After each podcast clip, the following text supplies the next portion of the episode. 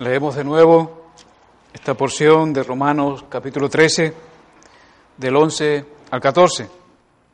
Dice así, y esto, conociendo el tiempo, que es ya hora de levantarnos del sueño, porque ahora está más cerca de nosotros nuestra salvación que cuando creímos. La noche está avanzada y se acerca el día. Desechemos, pues, las obras de las tinieblas, y vistámonos las armas de la luz. Andemos como de día, honestamente, no en glotonerías y borracheras, no en lujurias y lascivias, no en contiendas y envidia, sino vestidos del Señor Jesucristo, y no proveáis para los deseos de la carne.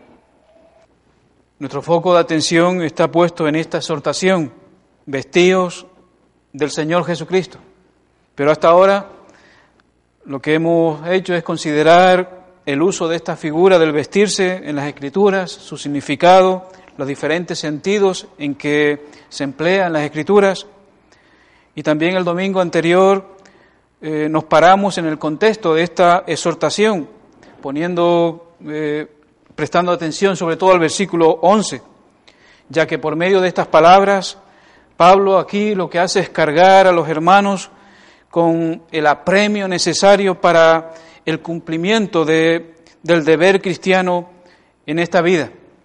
Consideramos entonces, dentro de nuestro tema, la importancia, la necesidad y la urgencia de aplicarse en esto de vestirse del Señor Jesucristo que como vimos es un principio general, una forma resumida de expresar nuestro llamamiento en este mundo. Vestirse del Señor Jesucristo es ser como Él, andar como Él, imitarle, seguirle. Ese es el propósito redentor de Dios y debe ser el propósito de lo que buscamos en nuestra vida.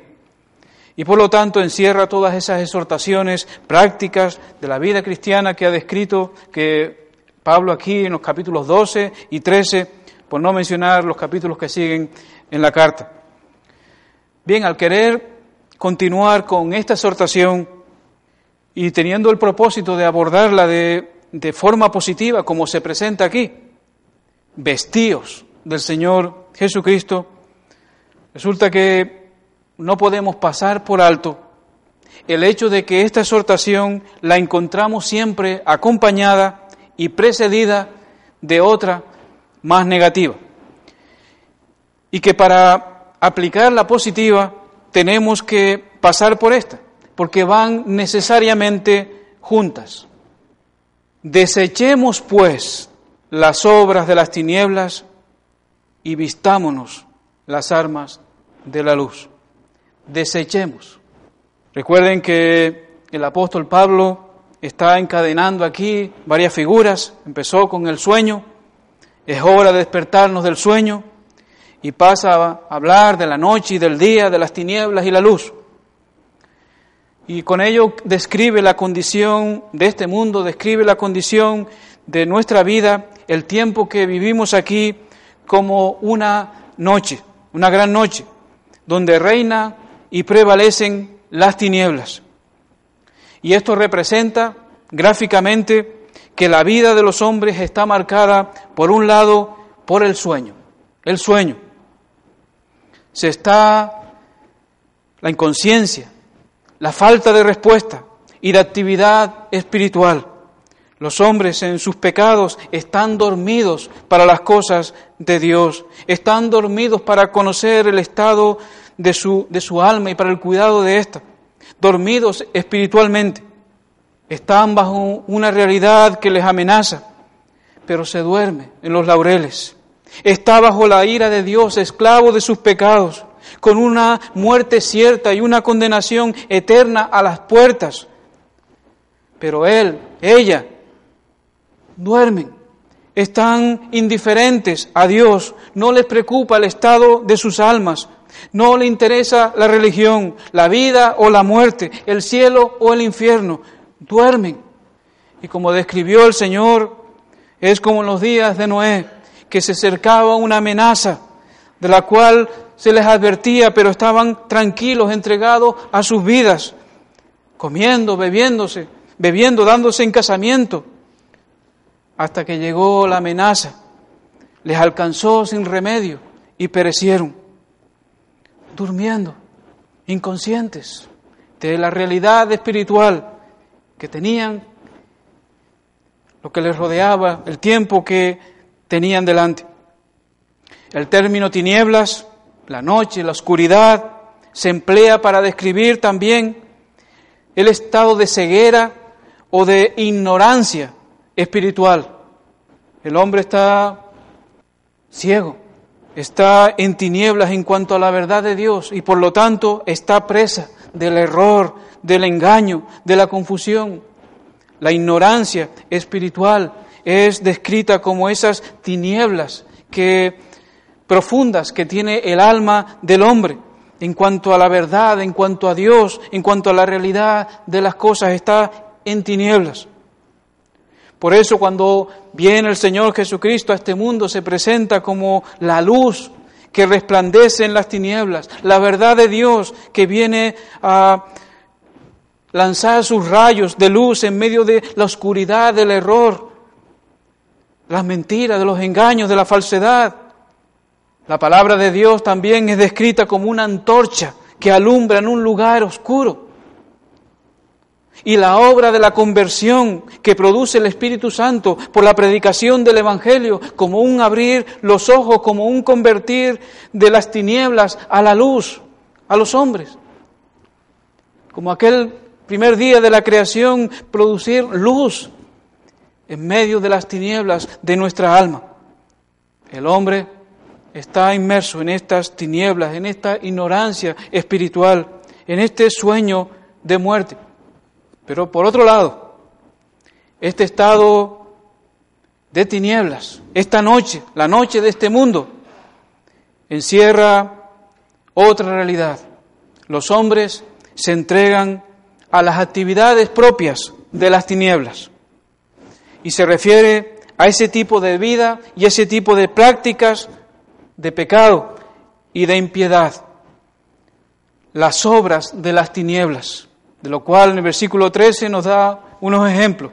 Andemos como de día, honestamente, no en glotonerías, borracheras, lujurias, lascivias, no en contiendas y envidia, las obras de las tinieblas.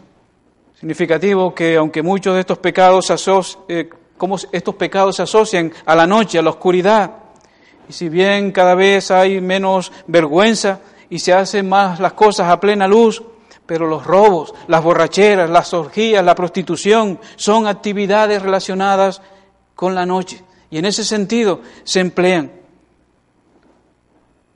La vida de impiedad, las prácticas de pecado relacionados con las tinieblas de la noche. Ahora bien, Pablo dirige esta exhortación a aquellos que por la gracia de Dios han sido despertados que por la gracia de Dios ya tienen delante una esperanza de ese nuevo día, una esperanza viva, y les lanza este llamamiento de apremio, con la idea de que la noche de esta vida pronto pasa, pronto toca su fin y se acerca al día. Es decir, pronto llega el sol glorioso, pronto viene el Señor Jesucristo. Pronto viene el día de la eternidad. Hay que dejar el sueño, hay que ponerse en marcha, hay que despojarse de las obras de las tinieblas, de eso que corresponde a la noche, el sueño, esas obras de impiedad, y vestirse con las armas de la luz. Les leo esta misma enseñanza con otras palabras del apóstol Pablo en 1 Tesalonicenses 5, versículo 4. Mas vosotros, hermanos, no estáis en tinieblas para que aquel día os sorprenda como ladrón, porque todos vosotros sois hijos de luz e hijos del día. No somos de la noche ni de las tinieblas. Por tanto, no durmamos como los demás, sino que velemos y seamos sobrios Pues los que duermen, de noche duermen, y los que se embriagan, de noche se embriagan. Pero nosotros, no son, que somos del día, seamos sobrios, habiéndonos vestido con la coraza de fe y de amor y con la esperanza de salvación como yelmo. Mismas enseñanzas. Somos del día. Así que ya tenemos que levantarnos del sueño, ya tenemos que vestirnos con esta armadura, con estos vestidos y despojarnos de los vestidos de la noche. Bien, ¿cuál es la respuesta de haber despertado del sueño? ¿Qué implica el haber, el conocer ahora el tiempo en que vivimos? ¿Qué implica el que ya tengamos delante la esperanza del Evangelio? ¿Cuál es la manifestación de haber sido despertados por la luz del Evangelio de este sueño? ¿Qué debemos hacer sabiendo que los días son malos, el tiempo es corto y que pronto viene el Señor, que pronto veremos al Señor y tenemos que dar cuenta ante Él de nuestras obras? ¿Cuál es la respuesta? ¿Qué debemos hacer? Pablo dice aquí, la noche está avanzada, se acerca el día, desechemos pues las obras de las tinieblas y vistámonos las armas de la luz. Vestirse del Señor Jesucristo implica desechar, despojarnos de la vestidura vieja del pecado. Porque hermanos, no nos podemos vestir de amor sin despojarnos del odio, del rencor y de la envidia. No podemos vestirnos de humildad sin despojarnos del orgullo y la vanagloria.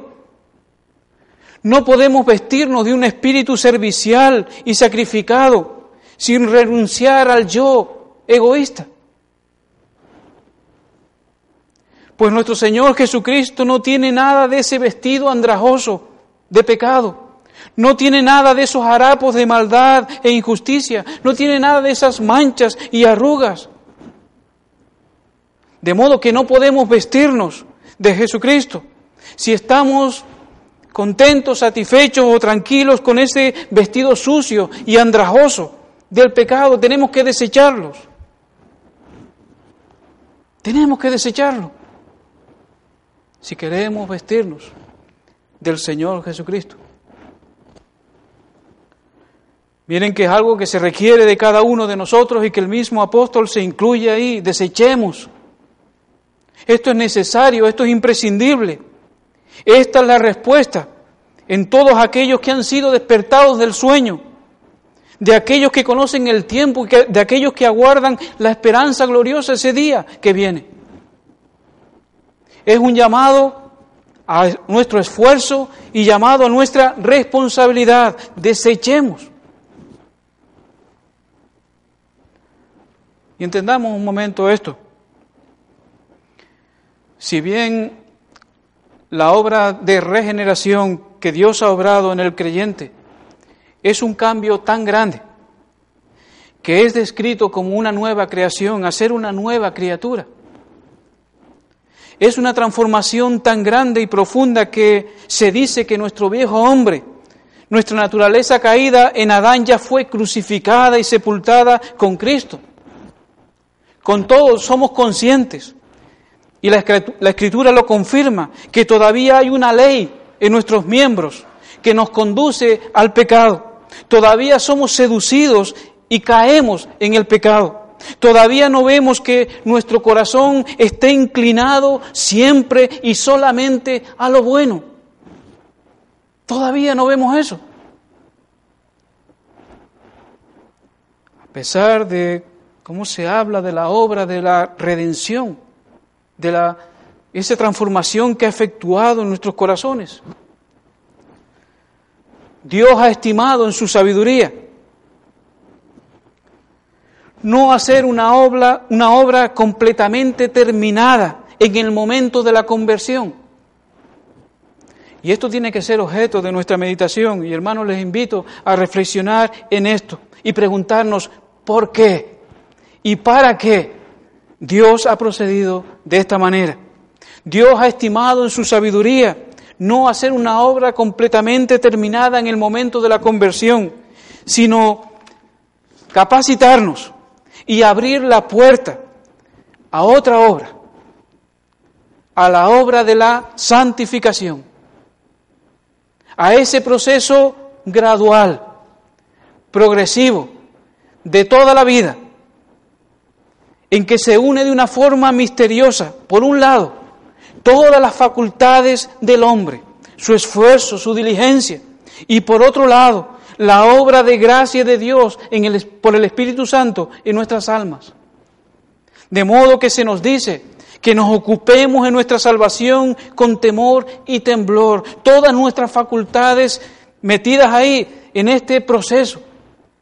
Pero al mismo tiempo se nos dice que tenemos que confiar y que debemos fortalecernos en el hecho de que es Dios quien produce en nosotros el querer y el hacer por su buena voluntad.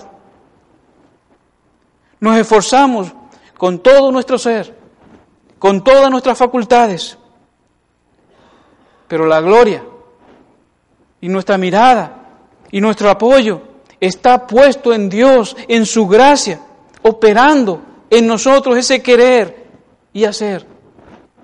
Por eso nunca daremos gloria a nosotros mismos por nuestros adelantos y por nuestros progresos, porque sabemos que es la gracia de Dios obrando en nosotros. En Romanos 6 se nos dice que habiendo sido liberados del pecado, en la regeneración, Ahora tenemos como fruto la santificación y como fin la vida eterna. No podemos dar ese buen fruto si el árbol es malo, pero el árbol ha sido hecho bueno por la regeneración y puede dar buen fruto. Y ese fruto es la santificación, el poder vestirnos de Cristo. Todo nuestro ser ha sido objeto de la obra regeneradora del Espíritu Santo. Todo nuestro ser. Nuestra mente. Ahora no tenemos esa mente carnal, sino la mente de Cristo. Ahora nuestro corazón, nuestros afectos aman y desean a Dios cuanto antes eran ajenos y enemigos de Dios. Nuestra voluntad, que antes era esclava, esclava de esos pensamientos y de esos sentimientos pecador, eh, de pecado, carnales, ha sido liberada de la esclavitud para ahora obedecer y servir a Dios. Nuestra voluntad esclava ha sido liberada. Sin esa obra regeneradora, el hombre natural puede ir muy lejos en su reforma, en sus cambios, en su conducta, en su moral. Puede ir muy lejos un hombre natural sin esa obra de la regeneración, en su propia fuerza, en su voluntad, su moralidad, en su disciplina personal, en su religiosidad. Pero sin esa obra de regeneración espiritual no hay una verdadera liberación del pecado. Y no habrá un verdadero vestirse de Cristo. Quedará en un plano humano, puede ser en ciertos grados muy elevado, pero plano humano, de gran admiración y asombro por parte de los hombres, pero sin valor ante Dios, una reforma superficial, moral, pero no una obra de Dios, no un milagro de Dios. Por eso, hermanos, tenemos que orar y esperamos no que la gente venga a la iglesia solamente, no que se una a nosotros, o no que esté contenta solamente entre nosotros, sino que sean hombres y mujeres que Dios haya traído y que Dios haya unido a Cristo, que Dios haya obrado en su corazón por el Espíritu Santo y los haya unido por el lazo de la fe y del amor a Él. Una obra regeneradora de Dios, una obra de Dios. Y eso es lo que debemos de orar y pedir que Él haga por la predicación del Evangelio. No simpatizantes del Evangelio, no que se unan a la iglesia porque se sienten bien, sino hombres y mujeres renacidos, o porque se han criado en la iglesia, porque están, han estado aquí siempre. Qué bueno es eso, pero no es suficiente. Tenemos que ir a que Dios obre en su corazón y eso pedir y eso clamar y eso buscar es a todo verdadero creyente, que es fruto del poder y de la gracia de Dios, a quienes Pablo le dice, desechemos pues, han sido despertados del sueño, han sido llamados a esta esperanza viva, han sido capacitados para esa vida de piedad y de santidad, desechemos pues las obras de las tinieblas y vistámonos de las armas de la luz.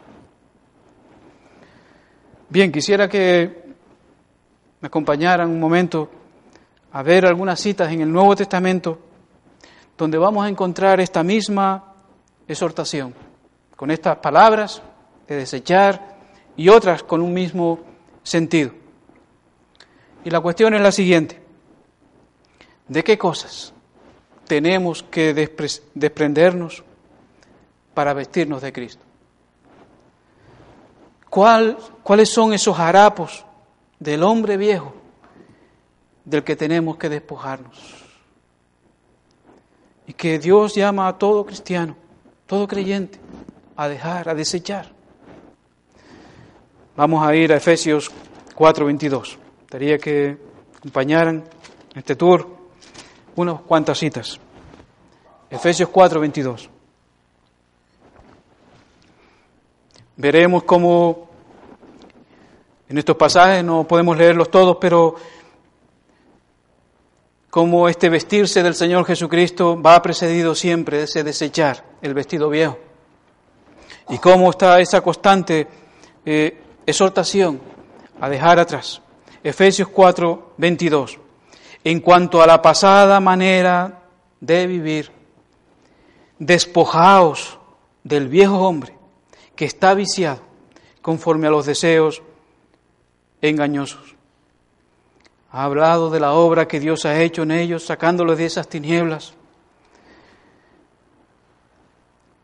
Ha dicho cómo esas, esa forma de vida no, no pertenece a Cristo, mas vosotros no habéis aprendido así a Cristo, si en verdad habéis oído y habéis sido por Él enseñados. Si han aprendido a Cristo así, despojaos de esa manera de vivir pasada. Despójense de esos deseos engañosos.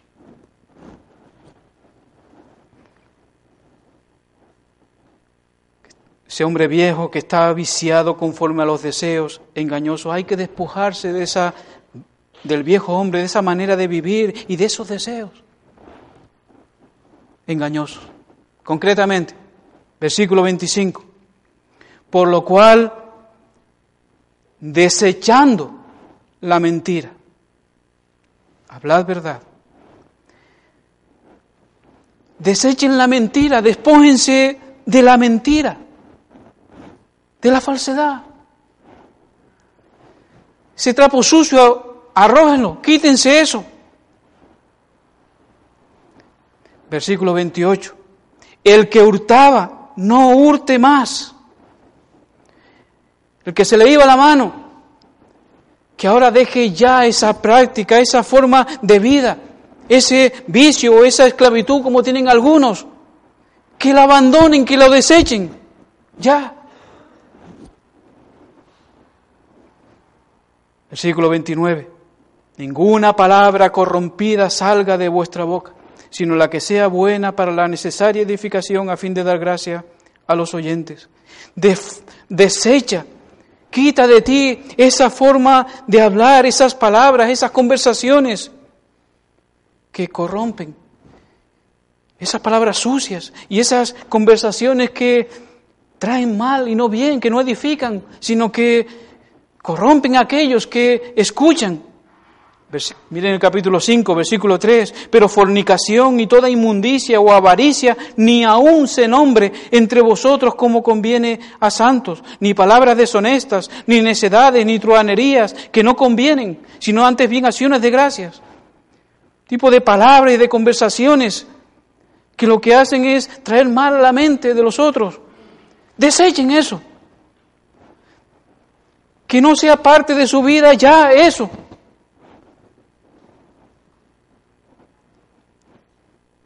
Versículo 31. Quítense de vosotros toda amargura, enojo, ira, gritería, maledicencia y toda malicia. Quítense ya estos harapos, este vestido viejo. Despréndanse de toda amargura enojo, ira, histeria. Despójense.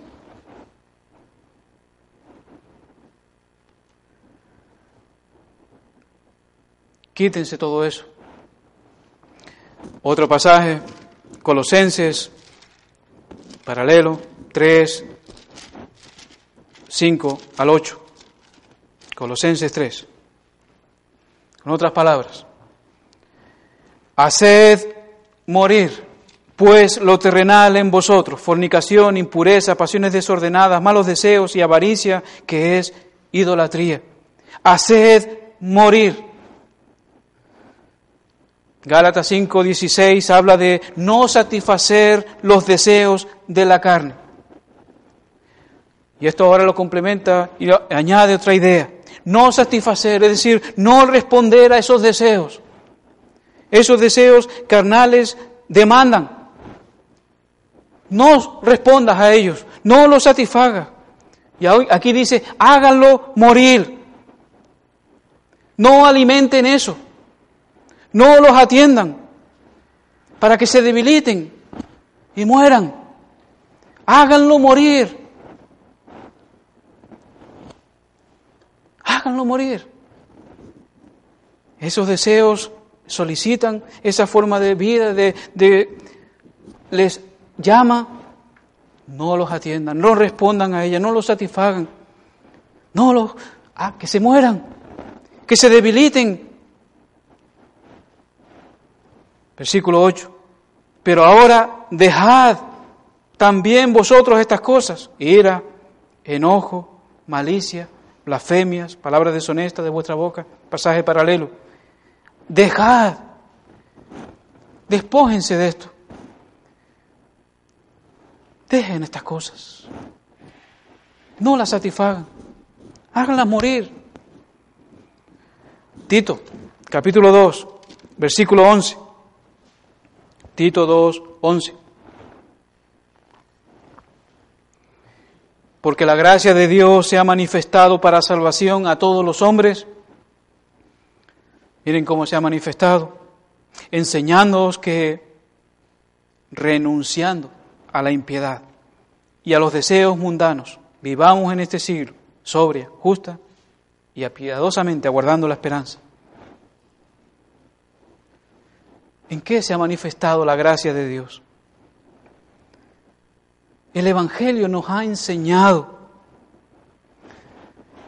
en qué consiste la salvación de Dios en poder renunciar a la impiedad y a los deseos mundanos. Que podamos abandonar estas cosas, que ya no querramos saber de ellas. De modo que la misericordia de Dios, la enseñanza del Evangelio y el poder suyo en la salvación nos lleva a que renunciemos. Ya no, estas cosas no. Estas formas no. No más por ahí. No más. Seguimos avanzando. Hebreos 12.1. Por tanto, nosotros también, Hebreos 12.1, teniendo en derredor nuestro tan grande nube de testigos, despojémonos de todo peso y del pecado que nos asedia y corramos con paciencia la carrera que tenemos por delante. Quítense ese peso, descuélguense esa mochila, la carrera que tienen que correr, que tienen por delante. Despréndanse de ese peso, despréndanse de ese pecado que nos asedia. No podemos llevar eso, cargar con eso en esta carrera. Tenemos que dejarlo atrás, desprendernos de este peso, del pecado que nos asedia. Dejarlo. Primera de Pedro capítulo primero, versículo 14. Como hijos obedientes, 1.14. No os conforméis a los deseos que antes teníais estando en vuestra ignorancia.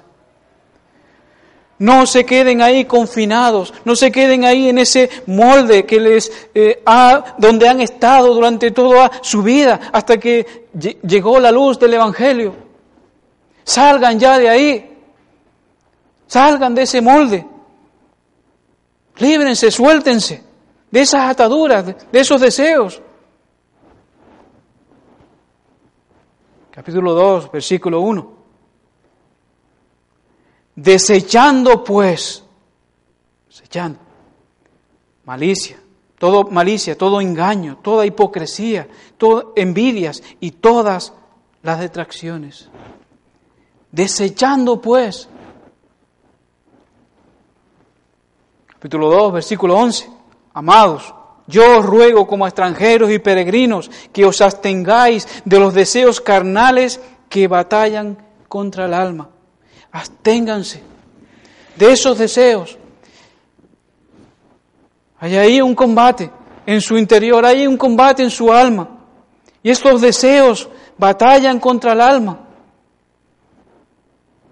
No se conformen a ellos. Abstenerse. Háganlos morir. Se libra una batalla seria en nuestra alma. Pues tenemos que abstenernos de esos deseos que están ahí, que vienen. 4.3 dice, Baste ya el tiempo pasado para haber hecho lo que agrada a los gentiles, andando en lascivias, concupiscencias, embriagueces, orgías, disipación y abominables idolatrías. Basta ya el tiempo pasado para andar en estas cosas, para vivir este tipo de vida, en estas obras, en esta conducta. Ya, ya pasado ese tiempo. Abandona este tipo de vida que quede atrás. Que este ya no sea el vestido que te caracteriza, ese vestido que te identifica. Y por lo que los demás también te ven y te conocen, que ya no sea ese vestido. Basta ya el tiempo pasado de vivir así. Déjenlo atrás. Y, y acabamos ya el recorrido, regresando a la carta a los romanos, capítulo 6. Versículo 12. Romanos 6, 12.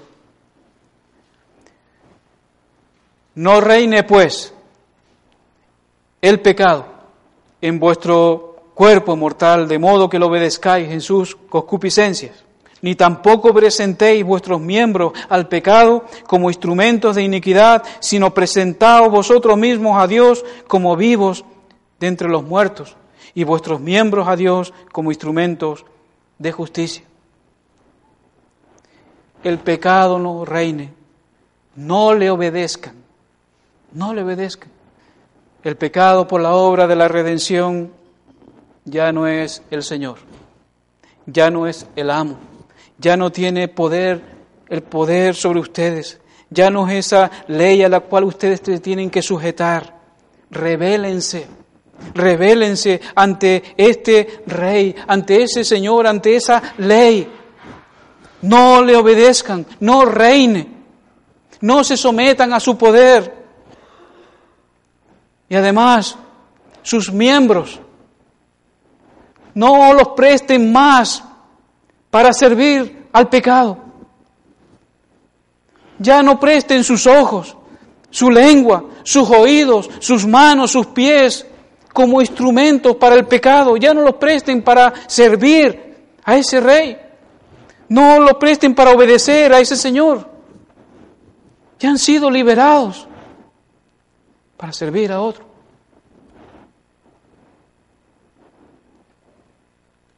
Ya dejen de prestar sus miembros para la iniquidad.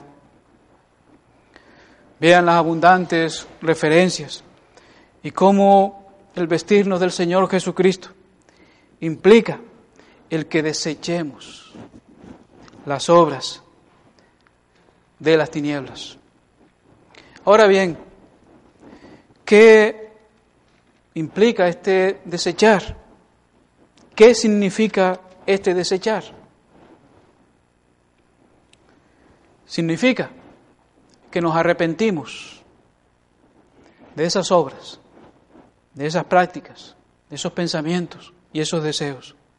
Significa que nos arrepentimos y que nos avergonzamos de estas cosas. Significa tener una actitud y sentir de aborrecimiento y de rechazo hacia ellas. Desechar como algo malo, algo que no nos conviene.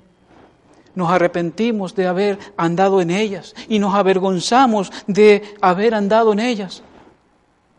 Pero ahora las desechamos. Y ahora no queremos ir por ahí, las rechazamos. Hay aborrecimiento de estas cosas. Ya no quiero ir por ahí. Significa que cuando estos deseos se levantan y nos solicitan,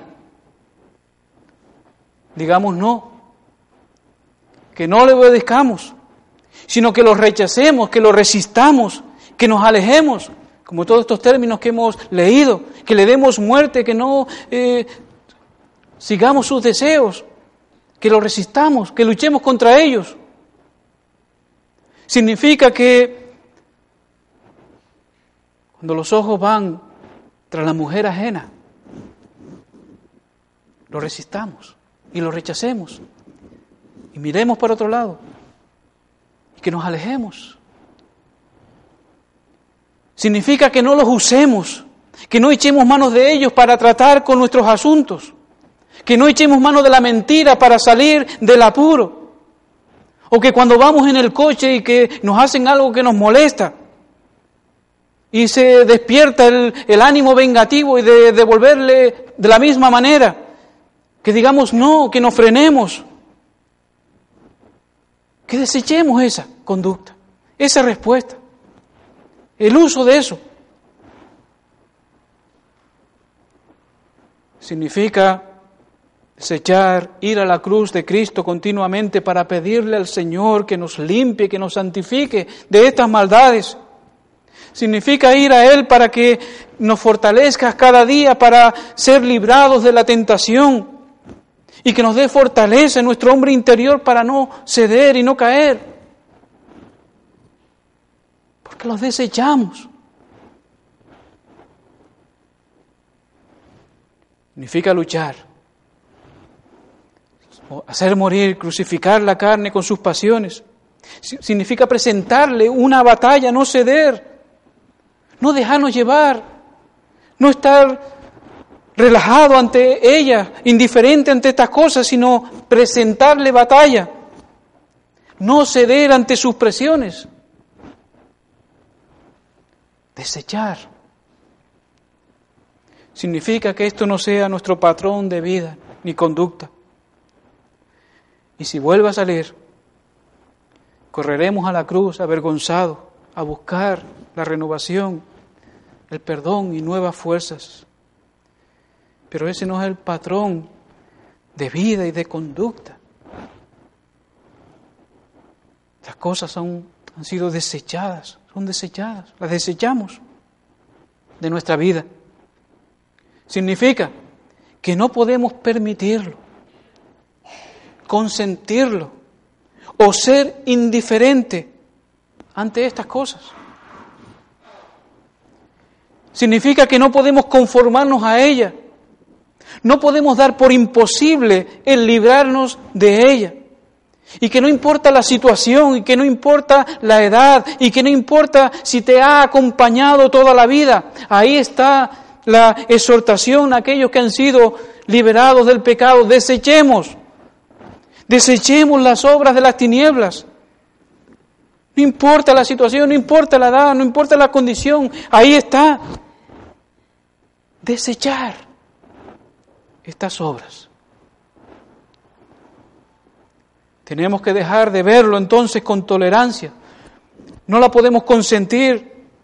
Tenemos que dejar de presentar excusas o de defenderlas. Tenemos que dejar de verle algún aspecto bueno o positivo. Tenemos que renunciar a ello. Y tenemos que tenerla como basura. No sirve para otra cosa. No tenemos que dejarla ahí por si acaso. No, tírala a la basura. No la guardes, no sirve para nada. Renuncia a ella. Tienes que despegar, tenemos que despegar nuestro corazón de ahí y de nuestra dependencia de ahí. Desecharlas. Tenemos que valorar estas cosas a la luz del rostro de Cristo.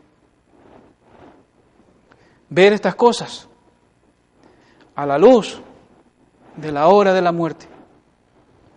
Ver estas cosas a la luz del comparecer ante Dios en el juicio para dar cuenta.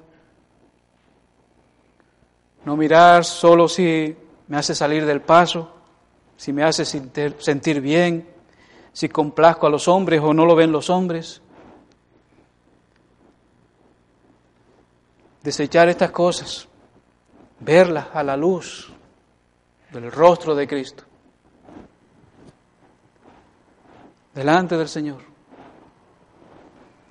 verlas a la hora de la muerte, verlas ante el juicio de Dios. ¿Cómo las veremos así? ¿Cómo las estimaremos a estas obras de las tinieblas? Y desecharlas, desecharlas. Hermanos, desecharlas implica que ser consciente de que son cosas que forman parte de nosotros, de esa forma de vivir que hemos heredado de nuestros padres, que forma parte de este molde del mundo en el que estamos habituados de forma natural forma parte de el entretejido de nuestro corazón. Es como la piel del etíope, como las manchas del leopardo. Es, forma parte de, de nuestro ser, de este molde, de este mundo, de lo que hemos heredado.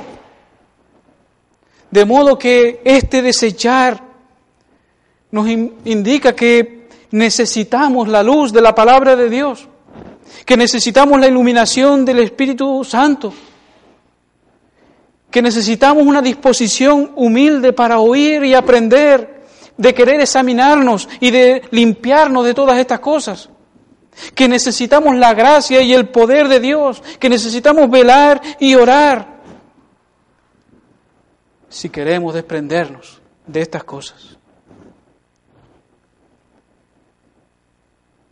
Porque es lo que hemos, en nuestra herencia, nuestra genética. Y es el molde donde hemos estado o estamos en este mundo habituados como algo natural. ¿Cómo salir de ahí? ¿Cómo desechar estas cosas? ¿Cómo verlas como malas? ¿Cómo...? Pues ahí está la obra de Dios por medio de su Espíritu, su palabra, la predicación y la disposición humilde de examinarnos y recibir la luz de Dios.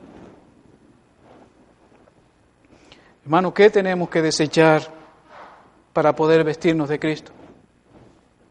¿Qué tienes tú que desechar como creyente para poder vestirte de Cristo? ¿Qué males no nos permiten reflejar a Cristo en nuestras vidas? ¿Qué males predominan y resaltan en nuestros pensamientos? ¿Qué pensamientos predominan ahí? ¿Qué deseos? ¿Qué motivaciones? ¿Cuáles son esos aspectos de nuestro carácter que tenemos que desechar? O de nuestro hacer, o de nuestro hablar, o de nuestras relaciones que tenemos que desechar para poder vestirnos de Cristo. ¿Qué vestido, qué,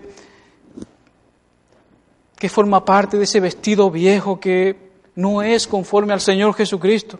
y que está siendo de alguna manera un impedimento, un tropiezo, un mal testimonio del Evangelio, una mala referencia de las virtudes de Cristo que estamos llamados a anunciar por medio de nuestras vidas. ¿Qué son esas cosas que tenemos que despojarnos, de las que tenemos que desechar para poder avanzar, para poder vestirnos de Cristo y reflejar su gloria? Hemos considerado estas exhortaciones, esta exhortación de forma general. Yo no sé si la lectura de estos diferentes textos, he querido que pudiera ser así, ha alumbrado algún área específica o concreta en que tú tienes que tratar, tú tienes que desechar. No sé si el Espíritu de Dios señala algún no de estos aspectos de tu vida, de tu carácter o de tus pensamientos predominantes con los cuales sabes que no son conforme a Cristo y que tú tienes que desechar para poder vestirte de Él.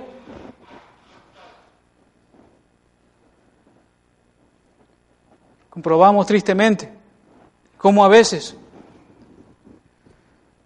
vemos resucitados pecados que parecían haber estado muertos.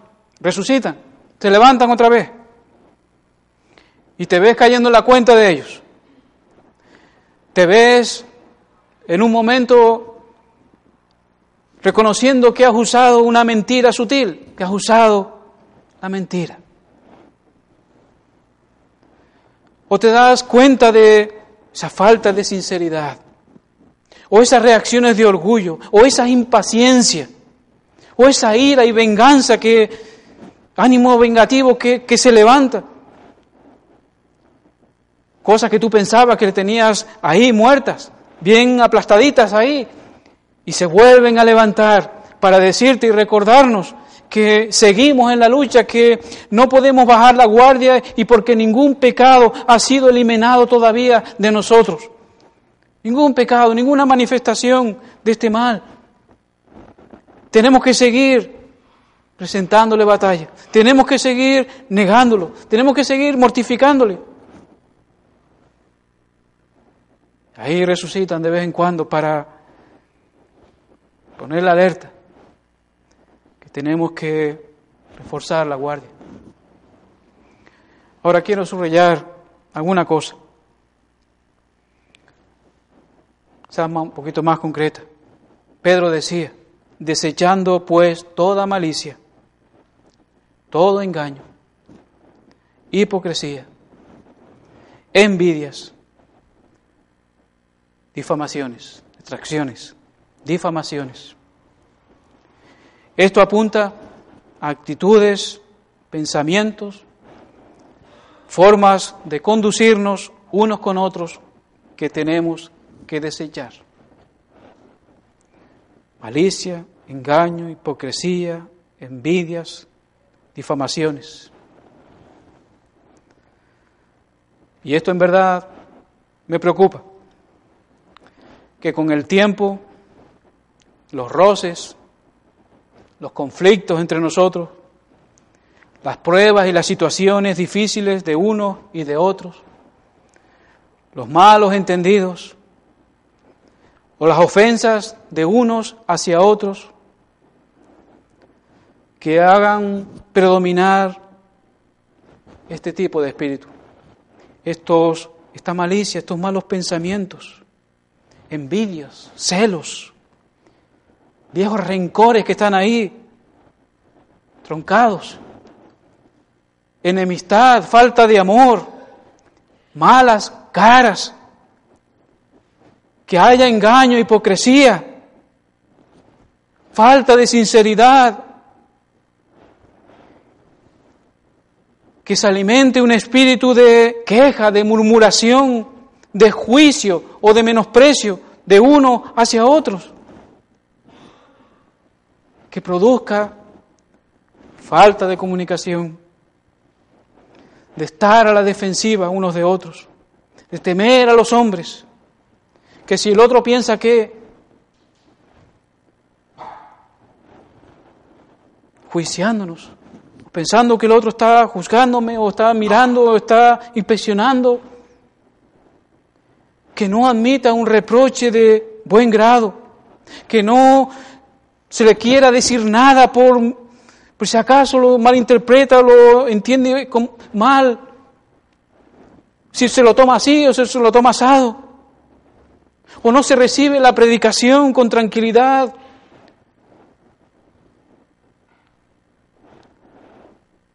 Hermanos, si estas cosas ahí están en los pensamientos y en nuestras actitudes y en nuestro... Esto que está de fondo.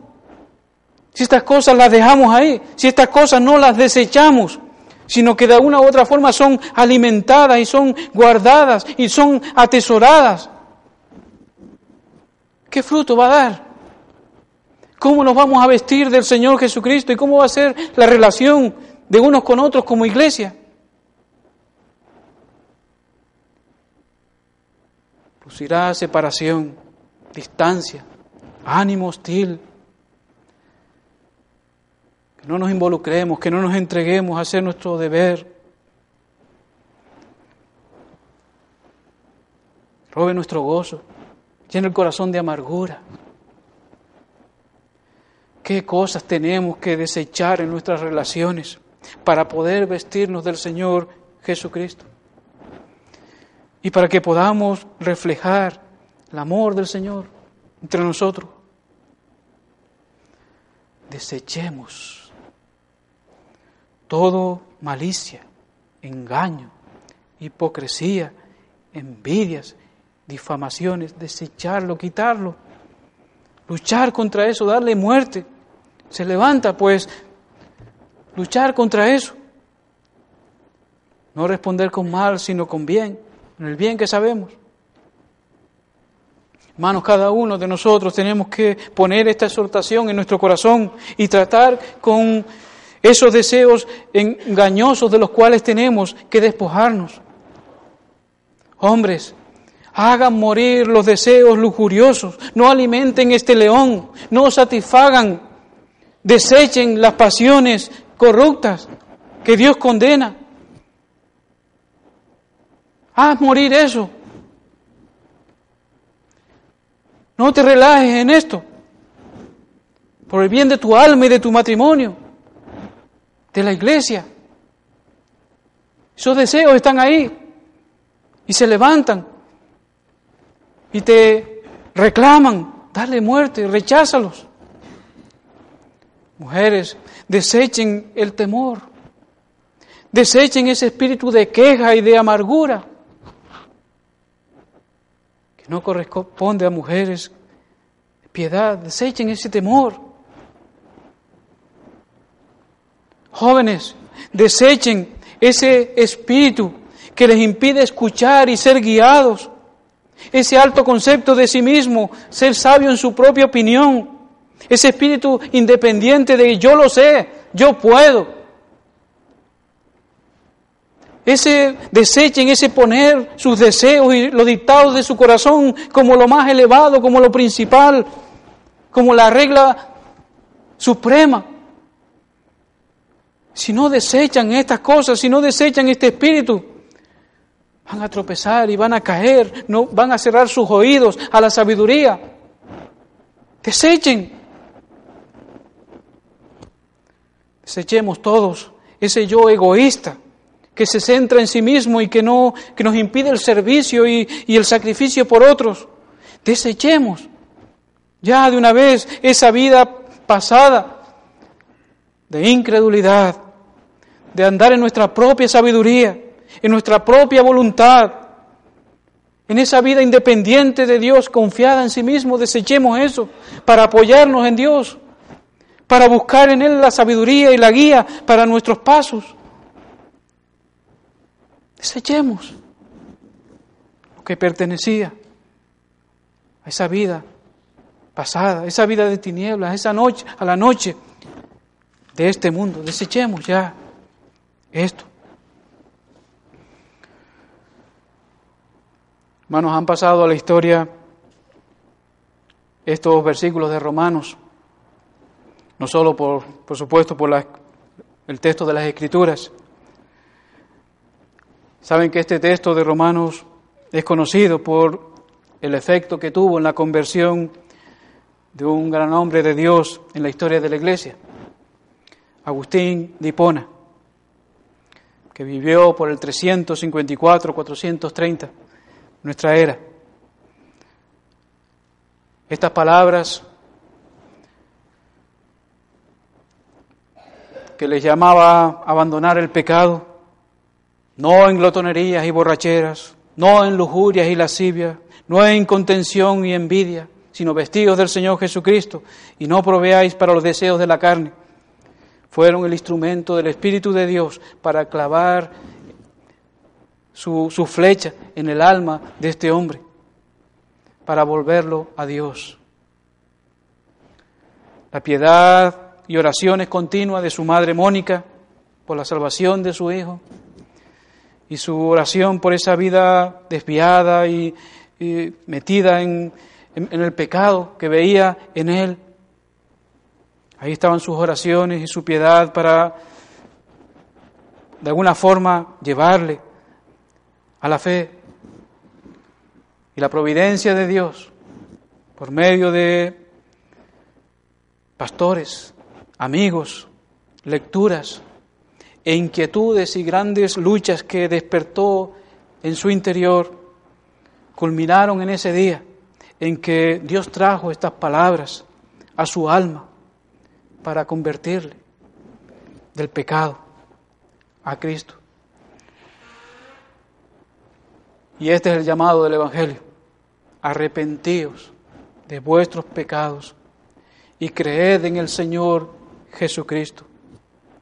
Abandonen la maldad, abandonen el pecado y la impiedad, desechen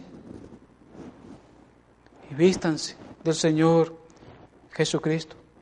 Dios quiere clavar alguna de estas flechas poderosas que Él usa para convencer de pecado y para llevar al arrepentimiento y a la fe.